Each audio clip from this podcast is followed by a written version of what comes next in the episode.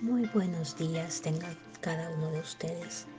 En esta día me dirijo a ustedes presentándoles mi devocional que se encuentra en el libro de Deuteronomio 9.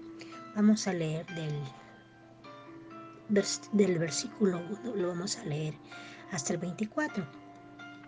Así les doy las gracias por nuevamente estar en con nosotros escuchando estos devocionales. Espero sean para bendición de cada uno de ustedes, así como lo fue para mi vida también.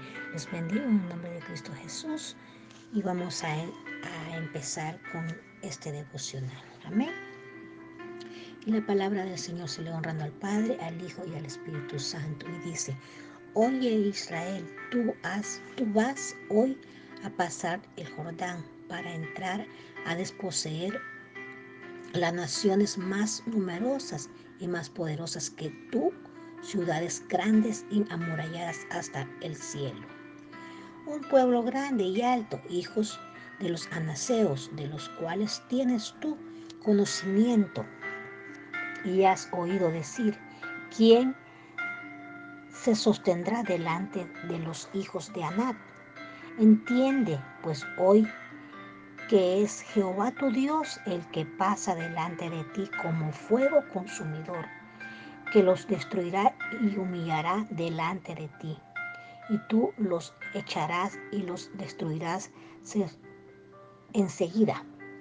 Como Jehová te ha dicho, no pienses en tu corazón cuando Jehová tu Dios los haya echado delante de ti, diciendo por mi justicia, me han traído, me, ha traído Jehová a poseer esta tierra.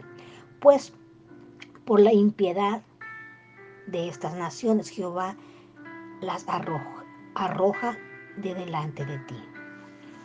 No por tu justicia ni por la rectitud de tu corazón entras a poseer la tierra de ellos, sino por la impiedad de estas naciones Jehová tu Dios las arroja de delante de ti y para confirmar la palabra de Jehová juró a, que juró a tus padres Abraham, Isaac y Jacob. Por tanto, sabe que no es por tu justicia que Jehová tu Dios te da esta buena tierra para tomarla, porque pueblo duro de cerviz eres tú. Acuérdate, no olvides que has provocado la ira de Jehová tu Dios en el desierto desde el día que saliste de la tierra de Egipto hasta que entraste, en este lugar habéis sido rebeldes a Jehová. En Ored provocaste la ira a Jehová y se enojó Jehová contra vosotros para destruiros. Cuando yo subí al monte para recibir las tablas de piedras, las tablas del pacto que Jehová hizo con vosotros, estuve entonces en el monte cuarenta días y cuarenta noches, sin comer pan ni beber agua. Y me dijo Jehová, las dos tablas de piedra escritas con el dedo de Dios, y en ellas estaba escrito según todas las palabras que os habla Jehová en el monte de en medio del fuego el día de la asamblea.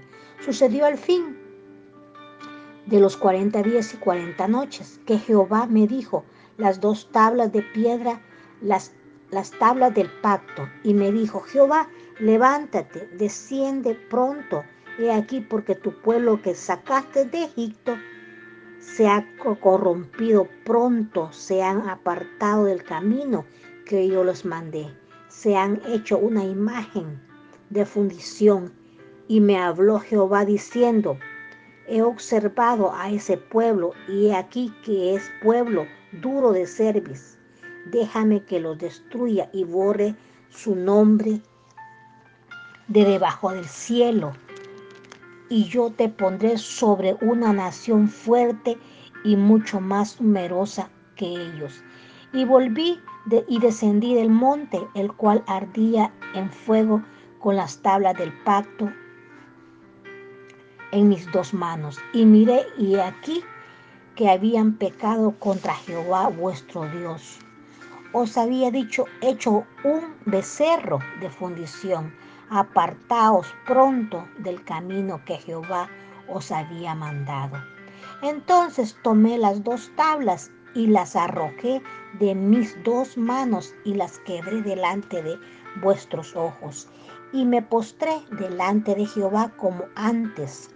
Cuarenta días y cuarenta noches no comí pan ni bebí agua a causa de todo vuestro pecado que habíais cometido, haciendo el mal ante los ojos de Jehová para enojarlo, porque temí a causa del furor de la ira con que Jehová estaba enojado contra vosotros para destruirlos.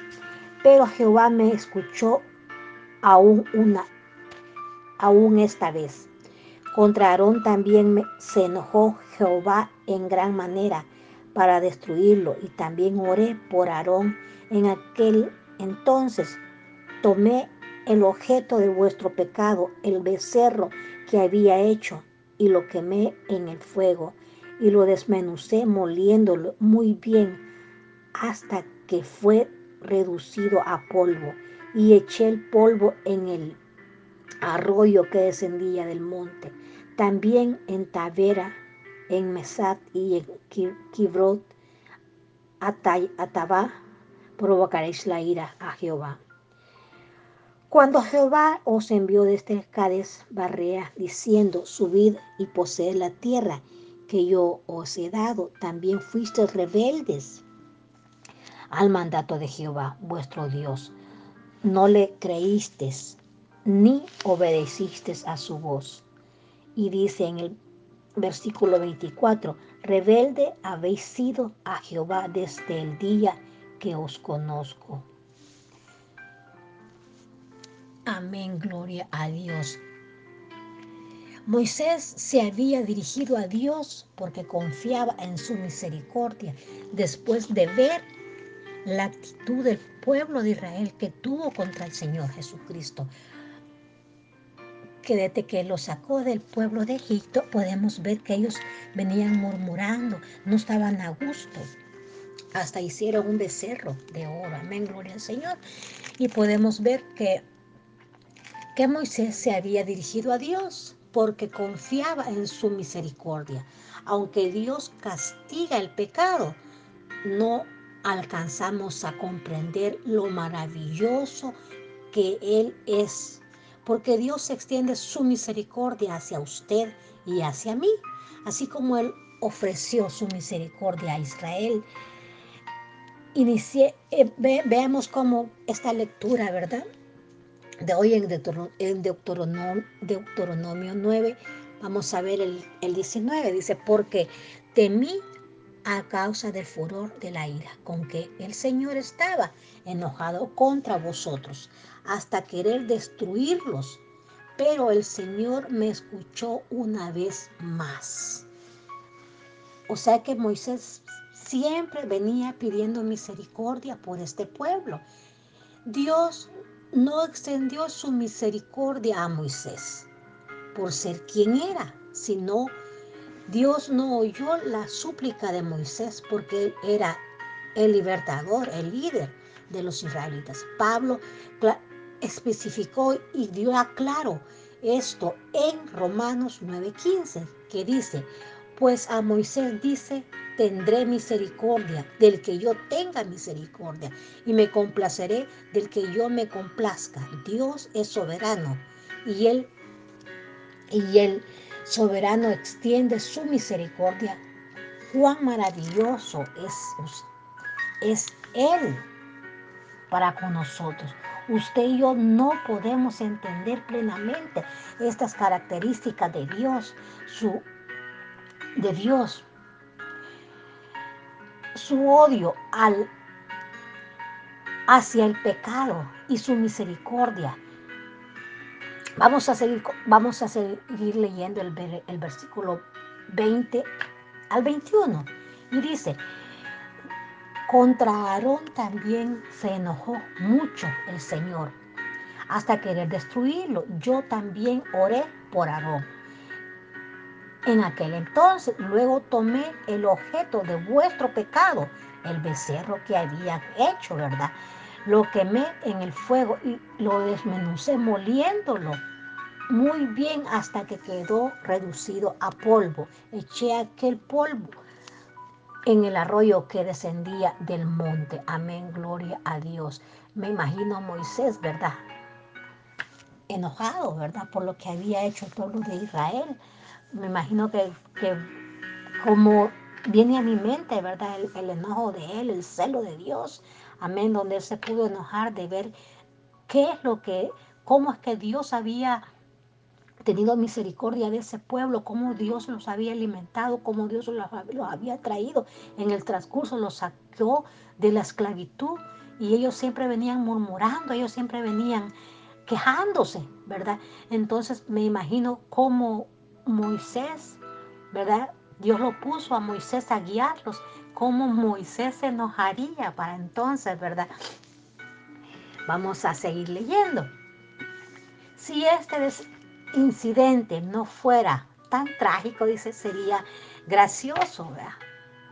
Pero sería, pero Moisés hizo que los israelitas bebiesen su ídolo. Leamos ahora el versículo 24. Rebeldes habéis sido al Señor desde el día que yo os conozco Fíjese lo que dice, rebeldes habéis sido al Señor, le dice Moisés, desde el día que yo os conozco, porque él venía lidiando con ellos, él venía guiándolos a ellos y él siempre venía viendo la rebeldía de ellos, como hoy en día nosotros podemos ser así con, con Dios. Amén. Dice que nunca tuvo ni siquiera un día en el cual estos israelitas fuesen realmente fieles a Dios. Qué panorama, ¿verdad? Qué tremendo, ¿verdad? Me imagino el enojo de Moisés, me, imagino que estaba él frustrado. Y, y somos así nosotros también. Criticamos, no es verdad que criticamos, ¿verdad? Nos metemos en crítica, nos metemos en murmuración, pero, ¿qué diremos de muchos ahora? ¿Qué, podemos hablar nosotros como cristianos en la actualidad? Que, se, que nos jactamos de la, verdad, de la veracidad, de la legitimidad de su fe y de sus creencias. Y parecen estar, eh, parece que estamos dormidos, ¿verdad? Dormidos espiritualmente. Porque cuando nos, metemos a murmuración, peor en esos días en que estamos pasando este, estos problemas, ¿verdad? Que estamos en encierro y nos ponemos a, murmurar, murmuramos, ay, que hoy estoy encerrada en mi casa, que estoy, no puedo salir, que estoy, no nos podemos mover, que tenemos aquí, pero no podemos, y vivimos en murmuración porque nunca estamos a gusto. Ahora decimos, ay, pero es que no podemos ni ir a la iglesia, ¿verdad? No podemos ni ir a adorar al Señor a la iglesia. ¿Y qué cuando las iglesias estaban abiertas? No íbamos, ¿vea? No íbamos, nos quedábamos en casa, ya sea por ver un programa de televisión, ya sea porque teníamos un compromiso, ya sea porque nos importaba más algo otras cosas que Dios. Amén, ¿verdad? Entonces ahí podemos ver que la murmuración nos lleva a eso. Vamos a ver en y dice, y dice otra vez Moisés, siempre Moisés pidiendo misericordia para el pueblo de Israel. Y dice, me postré pues delante. Ese es el, el versículo 25. Dice, me postré delante, pues delante del Señor 40 días y 40 noches. Estuve postrado porque el Señor dijo que os había, había de destruir. Esto ocurrió después que una que se rehusaron a entrar a la tierra de Cades Barrea. Moisés conoció, conocía a Dios. Moisés sabía que Dios juzga el pecado. Leamos, nos vamos a ir al versículo 26 porque me pareció bastante importante. Y oré al Señor, dice, diciendo, Señor, es el versículo 26 al 29. Y dice, y, y oré al Señor diciendo, Señor, no destruyas a tu pueblo a la verdad que has redimido con tu grandeza y, y que sacaste de Egipto con mano poderosa. Acuérdate, acuérdate de tus siervos Abraham, Isaac y Jacob. No mires la dureza de este pueblo, su impiedad, su pecado. No sea que digan los de la tierra de donde los no sacaste por cuando no pudo el Señor introducirlos en la tierra que les había prometido o porque los aborrecía, los sacó para matarlos en el desierto. Ellos son tu pueblo, la heredad que sacaste con tu gran poder y con tu brazo extendido. Vemos como Moisés sí que sabía orar, sí que sabía tocar el corazón de Dios, sí que sabía hablarle al Señor. Ojalá, ¿verdad? Nosotros fuéramos así, supiéramos orar así como Él oraba. Recuerde que en el versículo 12 Dios dijo, porque tu pueblo que sacaste de Egipto se ha corrompido. Ahora imagínese usted a Moisés diciéndole a Dios que se había equivocado. Está tremendo, ¿verdad? Moisés dijo, no son pueblo mío, sino tuyo yo los saqué de Egipto, sino tú. Yo no los saqué de Egipto, le dijo. Tuyos son. Moisés recordó a Dios que los moradores de la tierra prometida creían, creerían que Dios había sido capaz de sacarles de Egipto, pero no había sido capaz de introducirlos a Israel en la tierra, en la tierra ese tipo de oración sí movió la mano de Dios. Y ahí al fin estaba el pueblo de Israel, listo para entrar en la tierra, la cual nos revela que Moisés supo cómo orar y supo pedirle al Señor y Dios fue allí donde Dios siempre, Dios siempre tiene misericordia de todos nosotros, aun cuando nosotros somos infieles. Dios siempre, porque Dios siempre es un Dios de misericordia, un Dios inquebrantable, que cuando Él pueda ver el pecado de nosotros, pero Él siempre viene en misericordia para nosotros. Cuando nosotros venimos en oración, cuando nosotros venimos pidiendo perdón cuando nosotros venimos intercediendo para que Él nos perdone, Él siempre está allí fiel, constante en perdón, constante en misericordia, inquebrantable en su amor y en misericordia. Así podemos entender de que no hay Dios más grande que nuestro Señor Jesucristo, a cual nosotros siempre venimos día con día a pedir su misericordia. ¿Por qué? Porque fallamos constantemente, porque somos como el pueblo de Israel, que murmuramos, que fallamos a cada instante, que cada vez, ¿verdad? Nos, desbalanceamos, ¿verdad? Y nos queremos como, como inclinar a las cosas de nuestro pasado, a las cosas que antes hacíamos, a las cosas de donde Dios nos sacó. Queremos regresar a ese Egipto. Queremos regresar a esa esclavitud donde antes el enemigo nos tenía esclavizados. Queremos regresar ahí, ¿verdad? Pero siempre cuando Dios nos habla y nos inclina nuevamente y venimos nosotros sabiendo que hemos fallado, pidiéndole al Señor su infinita misericordia. Él está ahí para cada uno de ustedes. Él está ahí para usted, para mí y para cualquiera que venga al Señor Jesucristo, no importando lo que tú hayas hecho en tu pasado, no importando lo que de dónde Dios te ha sacado, Dios te ha perdonado. Dios pagó por ti en la cruz del Calvario, no importando lo que tú hiciste. Dios es un Dios fiel, es un Dios de misericordia. Y Él en este día te dice que no importa lo que tú estás haciendo, que no importa lo que tú hayas hecho, que Dios, si tú vienes a Él pidiendo de su misericordia, Él es fiel y Él es verdadero y Él está ahí para tener misericordia de tu vida y de mi vida. Y espero en este día haber sido, haberme hecho entender y haber sido de bendición esta palabra para cada vida que ha escuchado. Recuerde que donde Dios lo ha sacado, Él lo va a guiar siempre en su infinita misericordia.